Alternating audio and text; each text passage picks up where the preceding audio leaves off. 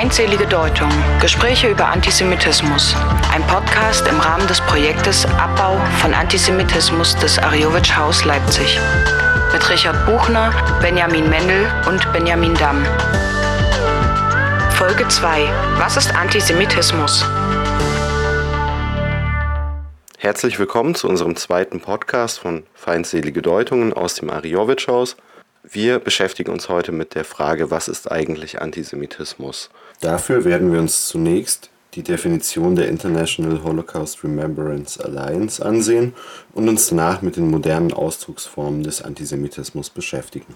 Wir werden da aber zu jeder Form von Antisemitismus nochmal ausführlicher in einzelnen Folgen drüber sprechen. Heute geht es erstmal darum, einen Überblick darüber zu bekommen, was es überhaupt für verschiedene Ausdrucksformen von Antisemitismus gibt. Antisemitismus ist eine bestimmte Wahrnehmung von Jüdinnen und Juden, die sich als Hass gegenüber Jüdinnen und Juden ausdrücken kann.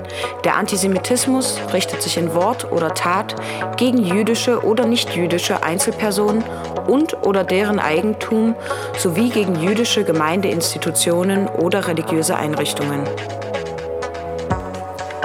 Erscheinungsformen von Antisemitismus können sich auch gegen den Staat Israel, der dabei als jüdisches Kollektiv verstanden wird, richten.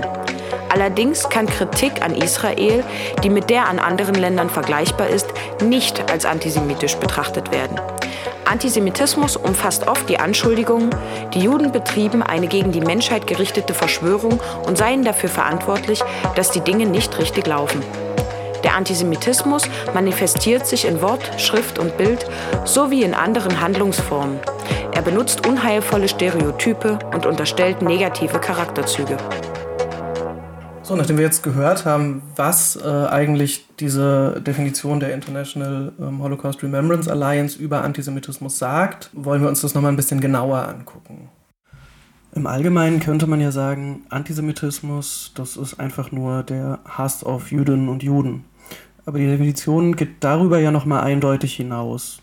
Und genau das ist das, was wir für die Folge hier jetzt spannend finden. Also uns anzugucken, was in dieser Definition noch mehr drin steckt, als das, was man vielleicht so im Alltagsverstand sagen würde, was Antisemitismus ist. Unter anderem wird ja in dieser Definition erwähnt, dass sich Antisemitismus nicht nur gegen Jüdinnen und Juden oder nicht jüdische Einzelpersonen richten kann, sondern der kann sich auch gegen den Staat Israel zum Beispiel richten, der als jüdisches Kollektiv verstanden wird. Also man muss quasi manchmal von dieser Definition ein bisschen weggehen und die vielleicht nicht ganz so eng denken. Also die Definition erlaubt relativ viel Interpretationsspielraum. Es ist ja auch so, dass das den Machern dieser Definition auch ganz bewusst ist und deshalb wird die Definition um Beispiele ergänzt. Genau, diese Beispiele besagen unter anderem falsche, entmenschlichende, dämonisierende oder stereotype Anschuldigungen gegen Jüdinnen und Juden oder die Macht der Jüdinnen und Juden als Kollektiv. Das kann dann zum Beispiel im, ähm, quasi im Staat Israel als ideeller Gesamtjude verstanden werden. Also zum Beispiel. Genau, aber äh, zum Beispiel auch, um dann nochmal auf die unsere letzte Folge zurückzugreifen, mit den Verschwörungsmythen werden hier auch aufgeführt, Mythen über eine jüdische Weltverschwörung oder über die Kontrolle der Medien, Wirtschaft, Regierung etc.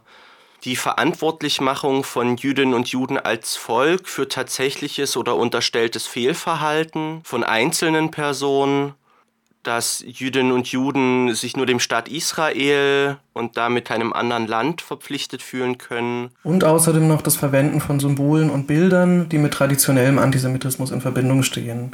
Also ein Beispiel wären der Vorwurf des Christusmordes oder die Ritualmordlegende, ähm, um Israel oder die Israelis zu beschreiben. Außerdem ähm, das kollektive Verantwortlichmachen von Jüdinnen und Juden für Handlungen des Staates Israel.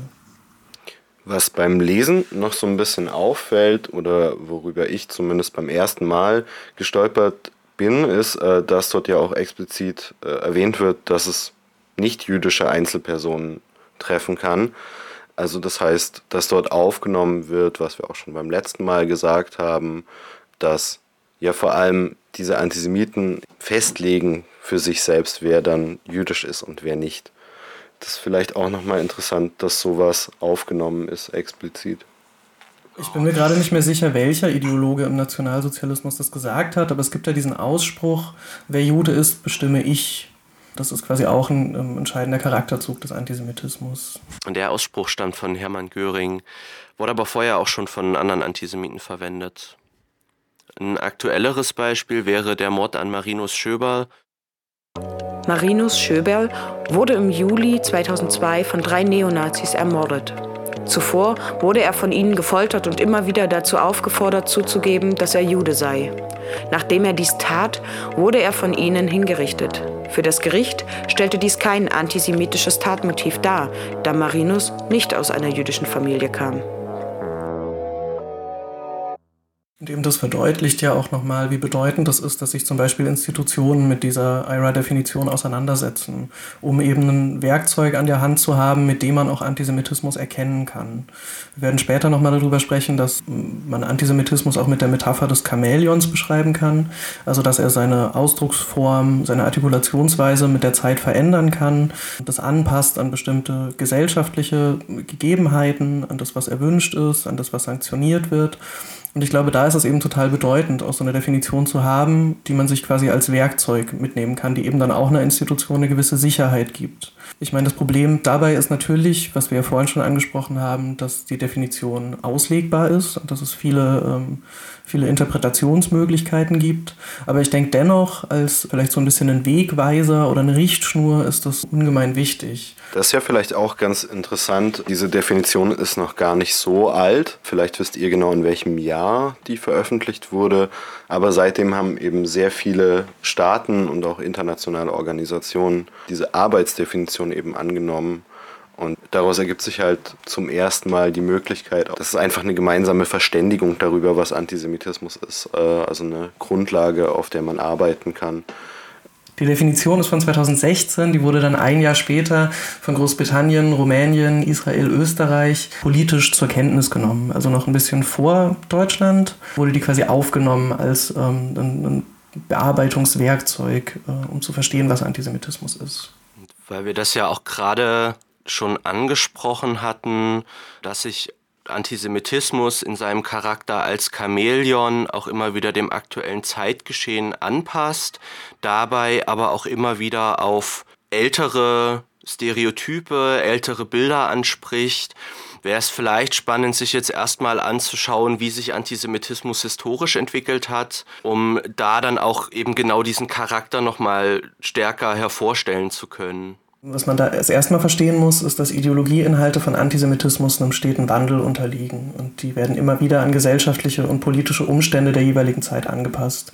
Also man sieht das eigentlich, also durch diese gesamte Geschichte der Judenfeindschaft in äh, der Forschung unterteilt man das immer noch mal in einen modernen Antisemitismus und einen historischen, vor allem in der Antike und im Mittelalter geprägten Antijudaismus, der eben eher eine religiöse Motivation hat, dass sich Antisemitismus dann immer an, ja, vor allem mit dem vorherrschenden Ideal der Zeit begründet. Das war eben im Mittelalter vor allem die Religion, die so eine Art Basis für die Gesellschaft war.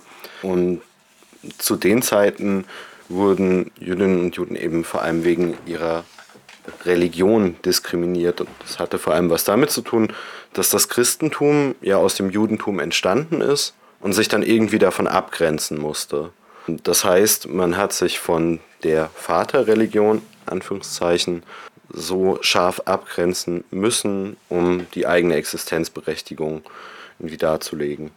Im Laufe der Zeit wandeln sich solche Bilder dann, ja, wie das so ist, in so kulturelle Muster, wir haben das vorhin schon gesagt, dass sich in modernen Ausdrucksformen auch immer wieder so Stereotype, also Klischees befinden, die eigentlich schon sehr alt sind und eigentlich auch als veraltet gelten. Die kehren dann aber immer in einer veränderten Form irgendwie wieder. Im Mittelalter gab es ja dann eben durch diese religiöse Begründung auch immer noch den Ausweg, indem sich Jüdinnen und Juden taufen ließen Danach waren sie dann quasi mit der Taufe in Anführungsstrichen bessere Menschen und wurden nicht mehr verfolgt. Da gab es dann auch so Phänomene wie zum Beispiel in Spanien und Italien, dass es Massenkonversionen gab, also dass ein Großteil der ansässigen jüdischen Gemeinde zum Christentum konvertierte, weil sie vor die Wahl gestellt wurden, Taufe oder Tod. Wobei man gerade in Spanien mit der Behauptung aufpassen muss, also spreche ich jetzt als Historiker, dort gab es, wie du schon richtig gesagt hast, diese massenhaften Konversionen. Die wurden aber von der Mehrheitsgesellschaft oft nicht anerkannt. Also diese Convertidos, wie man die dann genannt hatte, wurden immer sehr misstrauisch beäugt und man hat ihnen schon immer unterstellt, dass sie sich ja nur zum Christentum bekannt haben, um nicht mehr verfolgt zu werden, was ja auch schon äh, ziemlich perfide ist, wenn man Leute dazu zwingt und ihnen dann vorwirft, dass sie das nur gemacht haben, weil man sie dazu gezwungen hat. Und dann gab es eben weitere Verfolgungswellen. Das hatte schon Züge von einem modernen Antisemitismus, der sich eben eher an so Begriffen von Volk und Rasse orientiert. Und der kam dann vor allem mit der Aufklärung auf, also als das Ideal der Gleichheit aller Menschen ähm, sich langsam durchgesetzt hat und eine Verwissenschaftlichung stattgefunden hat, quasi die Welt nicht mehr als ausschließlich von Gott gemacht und gegeben begriffen wurde, schien dann auch die religiöse Diskriminierung ähm, nicht mehr zeitgemäß. Aber, und das ist wieder der Chamäleon-Charakter, den wir angesprochen hatten, der Antisemitismus ist damit nicht aus der Welt verschwunden, nur die Begründung für den Antisemitismus hat sich verändert. Das waren zum Beispiel ähm, Vorurteile wie eine doppelte Loyalität, also Jüdinnen und Juden hätten, wären loyal den anderen Jüdinnen und Juden gegenüber, nicht aber der Nation, in der sie leben würde. In der Zeit der Aufklärung sind ja auch die Nationalstaaten entstanden, wie wir die heute kennen. Und da wurde quasi neben dem Feind von außen auch noch ein Feind von innen konstruiert. Und dadurch, dass äh, Jüdinnen und Juden eben auch eine religiöse Minderheit waren und eben wegen diesem großen Fundus an Stereotypen, auf die die Antisemiten zurückgreifen konnten, wurden dann Jüdinnen und Juden wieder anders begründet, Ziel von ähm, Ausschluss und Diskriminierung. Was Benny gerade schon meinte, dass die Judenfeindschaft dann nicht mehr religiös, sondern eben rassistisch oder völkisch verargumentiert wurde, hängt eben stark auch mit so einer Verwissenschaftlichung zusammen. Also das sind dann eben auch Zeiten, in denen zum Beispiel die Schädellehre oder die Rassenlehre erstmalig aufgetaucht sind und die wurden dann eben auch gleichzeitig auf Jüdinnen und Juden angewendet. Also dass Jüdinnen und Juden quasi qua ihrer unveräußerlichen Merkmale, qua ihrer Geburt, qua ihrer in Anführungszeichen Rasse nicht gleichwertig wären. Ja, genau das, was du gerade schon beschrieben hast, zeigt eben auch der Begriff des Antisemitismus der erst gegen Ende des 19. Jahrhunderts aufkam und vor allem durch Wilhelm Marr geprägt wurde. Der ist nämlich vor allem, also es gibt Schriften von diesen Antisemiten aus der Zeit, die eben auch explizit darauf hinweisen, dass ihre Judenfeindschaft eben nicht mehr religiös motiviert ist, sondern vermeintlich wissenschaftlich. Und dieser Begriff sollte das eben auch zum Ausdruck bringen. Also semitische Sprachen, das ist ein Begriff aus der Sprachwissenschaft, den man dann da aufgreift, der nicht besonders akkurat ist, also nicht besonders treffend, aber das war dann eher zweitrangig. Man wollte halt irgendwie einen neuen Begriff, weil Judenfeindschaft immer mit Religion assoziiert wurde. Habt ihr ein paar Beispiele dafür, wie sich diese alten, ehemals noch religiös begründeten Stereotype dann übertragen haben und wie die dann rassistisch legitimiert wurden? Das ist ganz interessant, weil dort fließen dann religiöse Argumentationsmuster eigentlich nahtlos über in nationalistisch begründeten Judenhass. Na, ein Beispiel wäre, das haben wir auch in der letzten Folge schon besprochen, dass es ja im Mittelalter diese Ritualmordlegende gab, also dass Jüdinnen und Juden vor allem Christenkinder entführen und die rituell opfern in irgendwelchen dunklen Zeremonien. Und das hat sich ja dann abgewandelt, dass sie dann Kinder aus der jeweiligen Nation entführen und das zieht sich ja bis heute, wenn man sich so den QAnon-Mythos anschaut und diese ganze Adrenochrom-Geschichte, dass wieder Kinder entführt werden und in irgendwelchen Riten ihnen irgendwas abgezapft wird, irgendwas mit ihnen gemacht wird, um daraus einen persönlichen Nutzen zu ziehen. Ein anderes gutes Beispiel ist die Assoziation von Jüdinnen und Juden mit Geld, was unter anderem darin begründet liegt, dass es eine Vorstellung von Jüdinnen und Juden als Geldverleiher und Wucherer im Mittelalter gibt und dass dieser Umgang mit Geld der christlichen Bevölkerung geschadet hätte. Der Ursprung dieses Vorurteils ist das kirchliche Zinsverbot. Also die katholische Kirche hat Christen verboten, Zinsen zu nehmen. Und für Juden war es verboten, in den meisten Berufen zu arbeiten, also blieb ihnen nur der Geldverleih. Wie stark dieses Zinsverbot dann in die Praxis umgesetzt und gelebt wurde, ist heute umstritten. Aber die Assoziation hält sich hartnäckig. Und das wurde dann verwissenschaftlicht und von der Religion Judentum in die Rasse übersetzt. Und so wurde diese Verbindung Juden-Geld dann unauflöslich. Also ein gutes Beispiel dafür ist zum Beispiel das antisemitische Hetzblatt Die Wucherpille, in dem dann häufig von einem hartgierigen Charakter die Rede wäre, was durch die Rassentheorie wissenschaftlich legitimiert werden sollte. Und wenn dann das Problem der Habgier aus der Welt geschafft werden sollte, müssten ja auch die Träger dieser Eigenschaft vernichtet werden. Denn sie könnten an dieser Eigenschaft ja nichts ändern. Und dieser Vernichtungsantisemitismus fand dann seinen Höhepunkt in der Shoah, also in dem industriellen Massenmord an sechs Millionen Jüdinnen und Juden.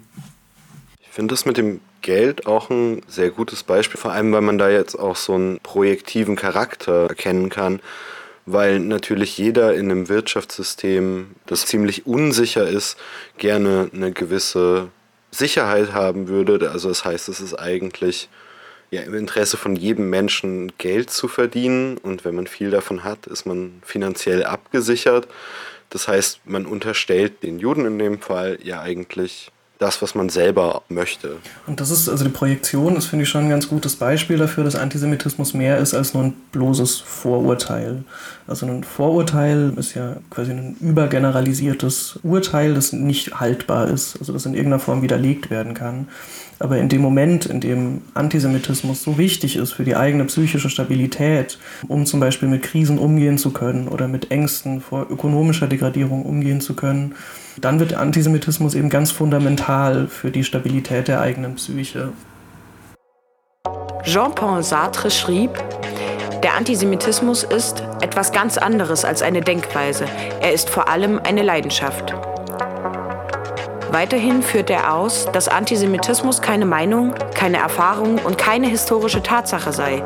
Er zielt auf die Vernichtung von Menschen und stellt kein verhandelbares Gut dar, über das debattiert werden kann. Antisemitische Ressentiments werden völlig unabhängig von realen Kontakten mit Jüdinnen und Juden verbreitet.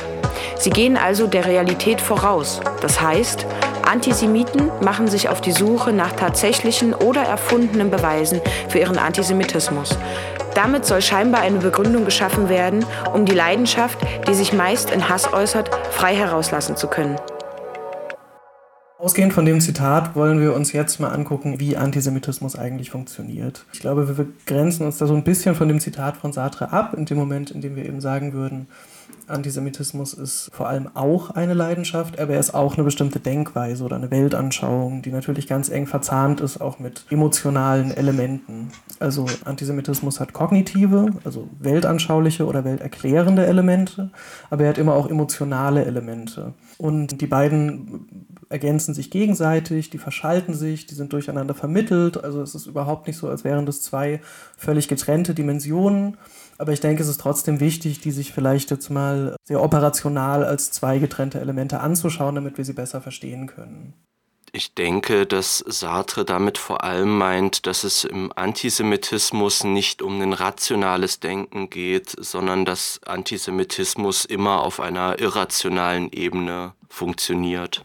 Ja, es gibt ja aus der kritischen Theorie kommt ganz ähnliche Feststellungen, nämlich dass das eigentlich ein Luxus ist, weil es ja nicht mit, mit so rationalen Sachen operiert, weil es ja teilweise auch ganz fundamentalen materiellen Interessen zu, zuwiderläuft. Wenn angenommen ein Antisemit äußert seinen Judenhass öffentlich, dann äh, wird er damit, zumindest in unserer Zeit heute, eigentlich auf sehr viel Ablehnung stoßen.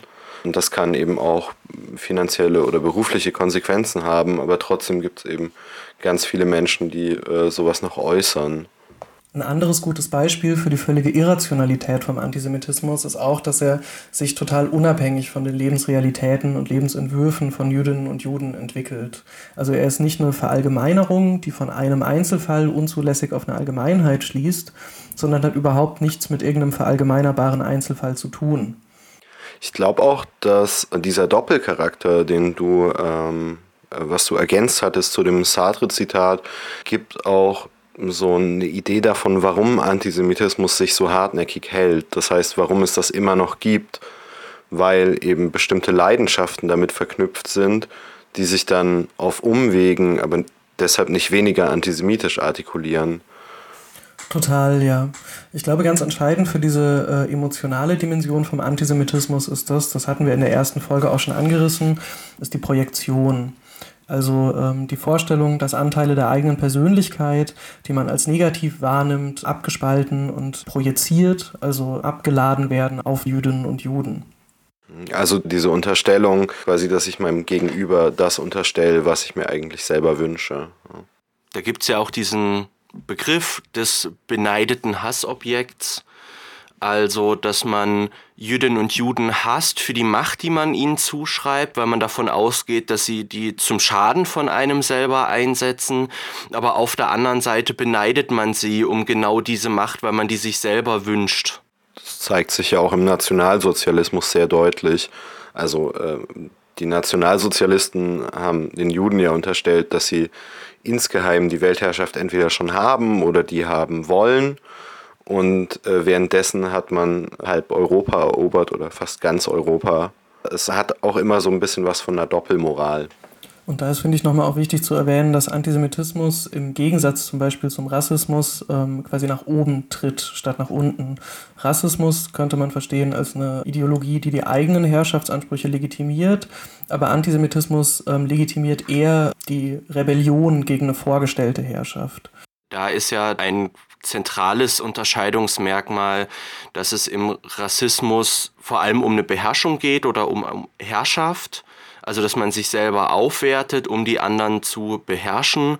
Im Antisemitismus geht es ja aber dann im Kern um die Vernichtung dieses imaginierten Bösen, was man Jüdinnen und Juden zuschreibt. Und da ist ja auch das Ding, dass es im Rassismus neben dem abstrakten schlechten Fremden auch den ganz konkreten guten Fremden geben kann, also zum Beispiel den Nachbarn, der sich gut integriert hat. Hingegen im Antisemitismus gibt es, also in der antisemitischen Vorstellung gibt es nur den einen Juden, der halt böse ist und irgendwie weggehört, wie auch immer man das dann umsetzt. Ja, ich glaube, das sind auf jeden Fall beides sehr, sehr wichtige Punkte, die du jetzt auch nochmal genannt hast. Wozu eben diese Projektion dann dient, ist quasi auch eine eigene psychische Stabilität herzustellen. Also nicht eben unbedingt jetzt ausschließlich aus so einer Rebellion gegen ähm, eine imaginierte Herrschaft, sondern eben auch, um sicherzustellen, dass die eigene Psyche stabil bleibt, dass man äh, weniger anfällig ist vielleicht für, ähm, für, für Reaktionen in einer Krise zum Beispiel. Ähm, genau, dass man diese ähm, Krisenreaktionen dann externalisieren kann, also woanders abladen kann und damit die eigene Psyche eben nicht mehr so anfällig ist. Ich glaube, das ist auch nochmal eine interessante Parallele zu äh, unserer letzten Folge über Verschwörungstheorien, ähm, weil ja die ähnliche Bedürfnisse bedienen. Ja, nachdem wir jetzt so ein bisschen gesehen haben, wie vielleicht so eine Grundstruktur oder so eine psychische Funktion von Antisemitismus aussieht, wollen wir uns jetzt die verschiedenen Ausdrucksformen von modernem Antisemitismus anschauen. Da teilt man im Groben meist in sekundären oder Schuldabwehr-Antisemitismus, in strukturellen Antisemitismus, in israelbezogenen Antisemitismus. Nach 1945 galt Antisemitismus in der Öffentlichkeit eher als ein Tabu. Also hat man auch heute, dass ganz viele Leute nicht als Antisemiten gelten wollen aber die judenfeindliche Einstellung in Teilen der Bevölkerung sind bis heute nicht verschwunden und ähm, diese modernen Ausdrucksformen arbeiten ganz viel mit einer Umwegskommunikation. Also, dass nicht offen gesagt wird, ich finde Juden blöd oder ich finde, die sollte man alle vernichten, sondern dass dann immer Platzhalter gesucht werden oder irgendwelche Codes, die offen was anderes sagen, aber im Kern das Gleiche meinen. Also dann wieder auf Jüdinnen und Juden abzielen. Also zum Beispiel, indem man den Begriff Jüdinnen und Juden durch den der Zionisten ersetzt und damit quasi alle Jüdinnen und Juden weltweit eine Kollektivhaftung dafür nimmt, was, was der Staat Israel macht. Genauso aber auch zum Beispiel ähm, eine Täter-Opfer-Umkehr indem man zum Beispiel dem Staat Israel unterstellt, er würde so handeln, wie die Nationalsozialisten mit den Jüdinnen und Juden selbst umgegangen wären. Genau, vielleicht mal zum ersten, zur ersten Spielart oder Artikulationsform des Antisemitismus, also dem, den man sekundärer Antisemitismus, Schuldabwehr-Antisemitismus oder auch Post-Holocaust-Antisemitismus nennen kann. Der arbeitet natürlich auch mit dieser Umwegkommunikation, aber es gibt schon noch äh, quasi ein paar Spezifika. Und Ben hat da jetzt eins schon genannt, nämlich, dass der nach dem Nationalsozialismus, wie ja auch der Name Post-Holocaust-Antisemitismus schon sagt, in Deutschland entstanden ist, infolgedessen, dass Antisemitismus offen zu äußern sanktioniert wurde. Gleichzeitig war der Antisemitismus aus den 30er und 40er Jahren natürlich überhaupt nicht verschwunden. Also es ist ja nicht so, als wäre diese Ideologie von einem Tag auf den anderen weg gewesen. Genau, da gibt es ja auch diesen bekannten Satz, dass der Schuldabwehr-Antisemitismus nicht trotz, sondern wegen Auschwitz sich artikuliert. Also, dass dann zum einen gefordert wird, es sollte einen Schlussstrich geben, also dass die Verbrechen der Nationalsozialisten nicht mehr aufgearbeitet werden, dass es dass nicht mehr daran erinnert werden muss. Und auf der anderen Seite werden die Dimensionen dieses Völkermords bestritten. Die Schlussstrichdebatte ist dabei, glaube ich, ganz bezeichnend für die Spielart von Antisemitismus. Also zunächst wurden durch die Deutschen sechs Millionen Juden umgebracht und irgendwo hat man sich auch dafür geschämt. Und dann wurde einfach sehr schnell nach dem Krieg gesagt, ja, jetzt muss das auch mal wieder gut sein. Wir wissen ja, das war alles nicht richtig und das war falsch, aber jetzt muss es auch mal wieder gut sein. Und das zieht sich so durch die gesamte deutsche Nachkriegsgeschichte. Man muss dazu auch sagen, dass das lange, lange Zeit überhaupt nicht angegangen wurde, dieses Thema aufzuarbeiten. Eigentlich gibt es erst seit den 90er Jahren, seit der Wiedervereinigung, so eine wirkliche Kultur der Aufarbeitung in Deutschland, die sicher auch noch defizitär ist, aber die ein erster Schritt in die Richtung von einer Aufarbeitung sein kann. Und was vielleicht da nochmal besonders perfide ist, ist, dass diese Schlussstrichdebatte unter anderem während der Auschwitz-Prozesse ganz vehement geführt wurde. Also in dem ersten Moment, in dem die tatsächlich, das tatsächliche Ausmaß der nationalsozialistischen Taten ähm, auch gerichtlich verhandelt wurde. Also das erste Mal als es überhaupt eine juristisch, äh, also eine ernsthafte juristische Aufarbeitung des Holocausts gab, in dem Moment wurde sofort gefordert, man müsse doch jetzt endlich mal aufhören, das den Deutschen vorzuwerfen. Diese Schlussstrichdebatte spielt eigentlich in allen größeren antisemitischen Zäsuren in der Vergangenheit eine ganz wichtige Rolle. Also es gibt zum Beispiel diese Friedensrede von Martin Walser, in der er ganz vehement darauf bestanden hat, dass man doch jetzt endlich mal aufhören müsse, den Deutschen vorzuwerfen, was damals passiert sei oder jetzt heute prominent vertreten durch Politikerinnen der AfD, die quasi bei jedem ähm, Holocaust-Gedenktag immer wieder fordern, es müsse doch jetzt mal aufgehört werden, ständig daran zu erinnern.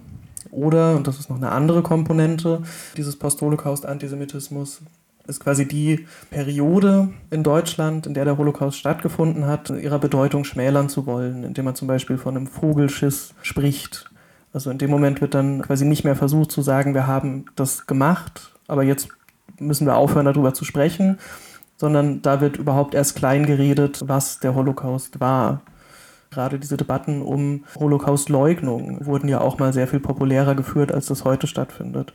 Also indem dann pseudowissenschaftlich versucht wurde nachzustellen, dass die Gaskammern doch überhaupt nicht effektiv genug gearbeitet hätten, um sechs Millionen Jüdinnen und Juden äh, zu ermorden. Genau, also es gibt auch in diesem Post-Holocaust-Antisemitismus nochmal unterschiedliche Ausformungen. Ein Beispiel ist die Schlussstrichdebatte, ein anderes Beispiel ist die Schmälerung des Holocausts oder das Anzweifeln oder Leugnen des Holocausts. Ein weiteres Beispiel wäre eben äh, Jüdinnen und Juden oder dem Staat Israel zu unterstellen, sie würden den Holocaust für eigene Zwecke nutzen.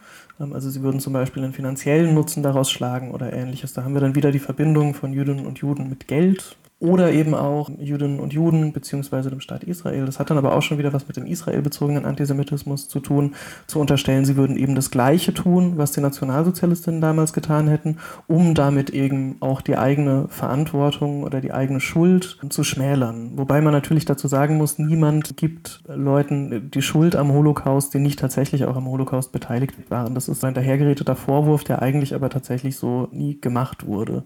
Gleichzeitig finde ich, kann man mit dieser Täter Opferumkehr immer so ein bisschen auch auf so familiäre Konstellationen verweisen.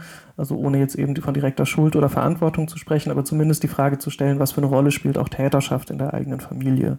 Und die Rolle quasi der eigenen Familie zu schmälern, funktioniert natürlich ganz, ganz leicht, indem man, wie gesagt, die Bedeutung dessen schmälert, über was überhaupt gesprochen wird. Ja, aber vielleicht um nochmal jetzt ein ganz aktuelles Beispiel anzubringen, bei diesen sogenannten Corona-Demos passieren ja jetzt auch immer wieder Vergleiche mit der NS-Zeit, also dass man sich selber in so eine Opferrolle stilisiert. Also es gab ja dieses Beispiel von dem elfjährigen Mädchen, die gesagt hat, sie fühlt sich wie Anne Frank, weil sie ihren Geburtstag im Geheim feiern musste, weil sie eigentlich hätte niemanden einladen dürfen.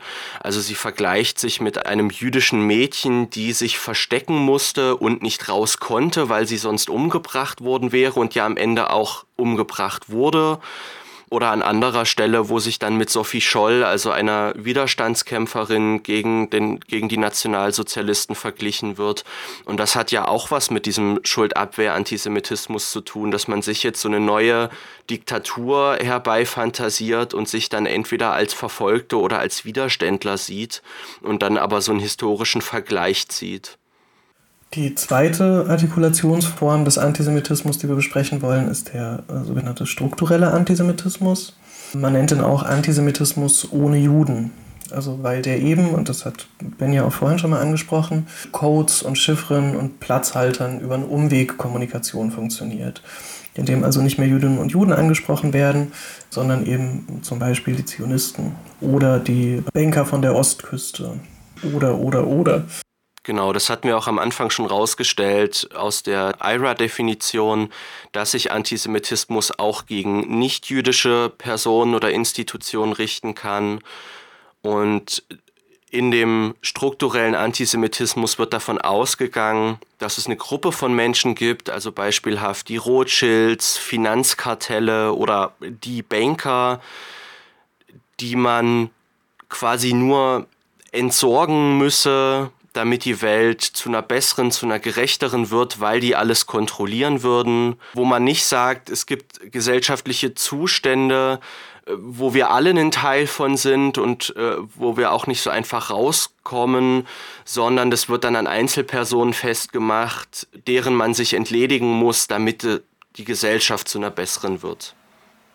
Ja, also neben so einer Personifizierung von Geldsystem oder Kapital kann man das auch nochmal so rückbinden an diese Stereotype, über die wir schon gesprochen hatten, die eigentlich noch aus dem Mittelalter kommen. Und bei der Form von Antisemitismus, also strukturellem Antisemitismus, wird halt wieder dieses Motiv von Geld vor allem aufgegriffen und wird dann weiter verarbeitet.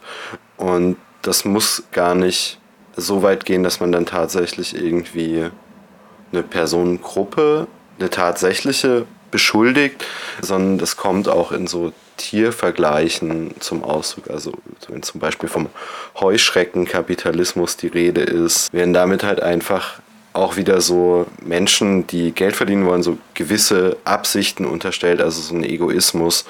Und das ist durchaus eine, eine, eine Parallele eigentlich zu so einem ganz klassischen Motiv ich finde diesen Begriff des strukturellen Antisemitismus häufig so ein bisschen missverständlich. Ich habe häufig das Problem, dann mir quasi vorzustellen, also dass, dass diese Strukturen das immer so end personalisieren, also ähm, dass Antisemitismus quasi in irgendwelchen außerpersönlichen Strukturen vorhanden war. Ich finde es deshalb vielleicht ein bisschen glücklicher, von weltanschaulichem Antisemitismus oder Antisemitismus als Weltanschauung zu sprechen. Und die Sachen, die äh, Benny und Ben gerade gesagt haben, sind ja quasi Teil von einer bestimmten Geschichte, die man erzählt, in der es das absolut Gute gibt und das absolut Böse. Und das absolut Gute sind natürlich wir und das absolut Böse sind natürlich die Jüdinnen und Juden und es dabei eben auf den gesamten Fundus an Stereotypen zurückgreift. Aber ich glaube, das Entscheidende in dieser Weltanschauung ist eben dieses grundlegend narrative Element, dass man alles, was passiert, was um einen herum passiert, alles, was einen selbst betrifft oder was Gesellschaft betrifft, quasi in dieses Narrativ eingebettet wird, indem es eine kleine Gruppe von bösen Menschen gibt, die die guten Menschen beherrschen und unterdrücken. Ganz egal, ob die jetzt tatsächlich übereinstimmen, ob diese Weltanschauung sich widerspruchslos mit den Dingen, die in der Welt passieren, vereinen lässt. Das spielt überhaupt keine Rolle. Sondern es ist eben ein bestimmtes Narrativ, das zum Beispiel, das haben wir ja vorhin besprochen, bestimmte psychische Funktionen erfüllt. Um da vielleicht nochmal ein ganz aktuelles Beispiel zu bringen, das hat man eben auch auf diesen Querdenker-Demos immer wieder, dass von einer geheimen Elite gesprochen wird, die Regierung kontrolliert, das Wirtschafts System kontrolliert, die Pharmaindustrie kontrolliert, aber eben auch die Medien. Und man geht davon aus, dass die allen anderen Leuten schaden wollen Und da muss man eben nicht mehr sagen, das sind Jüdinnen und Juden, sondern da kann man dann wen auch immer benennen. Aber die Zuschreibungen und die Stereotype, die da passieren, sind in ihrer Struktur gleich mit den Zuschreibungen und Stereotypen, die im Antisemitismus passieren. Und eben auch in der persönlichen Funktion, was Richard gerade meinte, in dieser psychischen Entlastung. Das ist in seiner Struktur eben auch eins zu eins das, was im Antisemitismus passiert. Ich finde da aber immer total schwierig, sich quasi zu überlegen, was ist jetzt weltanschaulicher Antisemitismus oder struktureller Antisemitismus und was ist vielleicht auch nicht antisemitisch. Ich finde, häufig ist die Beweisführung da ganz schwierig. Man kann das natürlich zum Beispiel über diesen historischen Fundus rekonstruieren, aber wenn wir eben dieser Annahme folgen, dass Antisemitismus auch seine Erscheinungsformen verändert, dann ist es eben nicht auch einfach möglich zu sagen, wir übersetzen jetzt dieses mittelalterliche Stereotyp in die heutige Zeit. Also ich finde, diese Beweisführung ist da kompliziert. Und ich glaube, tatsächlich muss man da auch vorsichtig sein, einen sauberen Beweis dafür zu führen, dass äh, eine Aussage oder ein Bild tatsächlich antisemitisch ist. Ich glaube, es wäre ein Fehler, quasi davon auszugehen, dass diese narrative Struktur von Gut und Böse automatisch antisemitisch wäre. Sie wird es quasi dann, wenn man eben auf diese Codes und Chiffren, die mit Jüdinnen und Juden assoziiert sind, zurückgreift. Und sie wird es dann, wenn man bestimmte, also dieses abstrakte Narrativ konkretisiert, zum Beispiel eben sagt, ähm, eine bestimmte kleine Gruppe ist für eine medizinisch fatale Situation wie Corona verantwortlich. Da haben wir natürlich eine ganz enge Nähe von dieser Erzählung zu der ähm, Legende der Brunnenvergiftung. Aber genau, ich will nur, glaube ich, immer darauf hinweisen, dass man sauber in seiner Argumentation da sein muss. Und die letzte Spielart, die wir uns jetzt angucken wollen, wie gesagt, wir werden dazu jeder auch nochmal eine Folge machen, ist der israelbezogene Antisemitismus. Da gibt es ja immer eine große Diskussion, darf man jetzt Israel kritisieren äh, oder nicht? Und da wurde dann der sogenannte 3D-Test entwickelt, der auch mit in die IRA-Arbeitsdefinition eingeflossen ist. Der 3D-Test gibt eine Hilfestellung, um eine legitime Kritik an der Regierung Israels von dem israelbezogenen Antisemitismus zu unterscheiden. Die 3Ds sind dabei Delegitimierung, also wenn Israel das Existenz- oder Selbstverteidigungsrecht abgesprochen wird, Dämonisierung, wenn Israel als Kriegstreiber oder als vergleichbar mit der NS-Diktatur dargestellt wird, sowie Doppelstandards, also wenn Israel für etwas angeprangert wird, wofür sonst kein anderer Staat kritisiert wird. Taucht eines dieser drei Ds auf, so ist es keine legitime Kritik. Ja, also das gibt zumindest erstmal so ganz grobe Richtlinien oder so ganz grobe Prüfsteine. Ich glaube nur, dass das in der Realität oft nicht so schematisch auftritt, sondern sich auch einfach ganz oft vermischt. Und dabei finde ich das eigentlich schon interessant, woher denn dieses Interesse an diesem kleinen Staat kommt. Es gibt ja auch diese Grafiken, dass die Vereinten Nationen ganz viele Resolutionen gegen Israel herausgebracht haben, also wesentlich mehr als zum Beispiel gegen Nordkorea oder den Iran, wo die Menschenrechtslage ja wirklich fatal ist.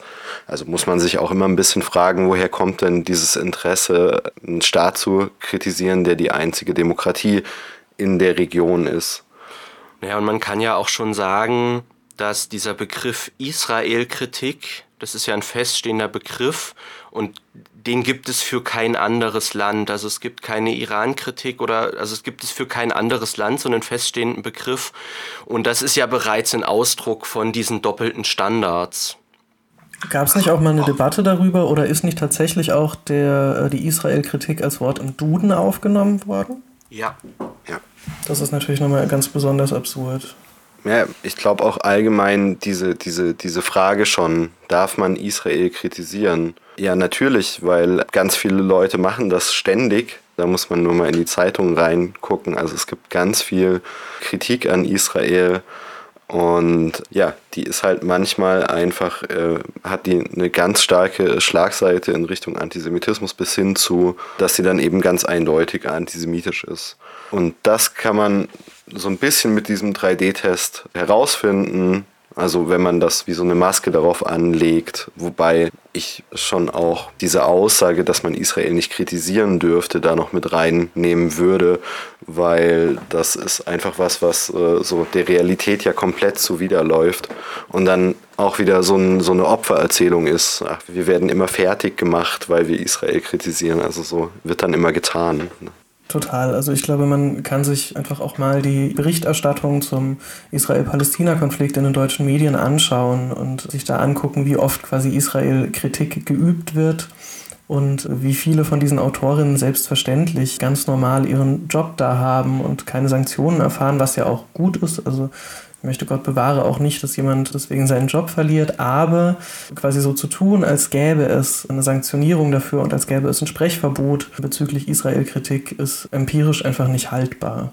Genau, ich denke, was beim israelbezogenen Antisemitismus neben diesen drei Ds, die wir angesprochen haben, auch noch wichtig ist, ist, dass antisemitische Ressentiments in tradierten Feindbildern und Legenden übertragen werden auf den Staat Israel, der dann quasi als ein bisschen zynischer Begriff, aber quasi als ideeller Gesamtjude steht und an dem sich quasi die Vorurteile abarbeiten, die man jetzt vielleicht aufgrund von gesellschaftlichen Sanktionen nicht mehr so sehr an tatsächlich lebenden Jüdinnen und Juden ausagieren kann.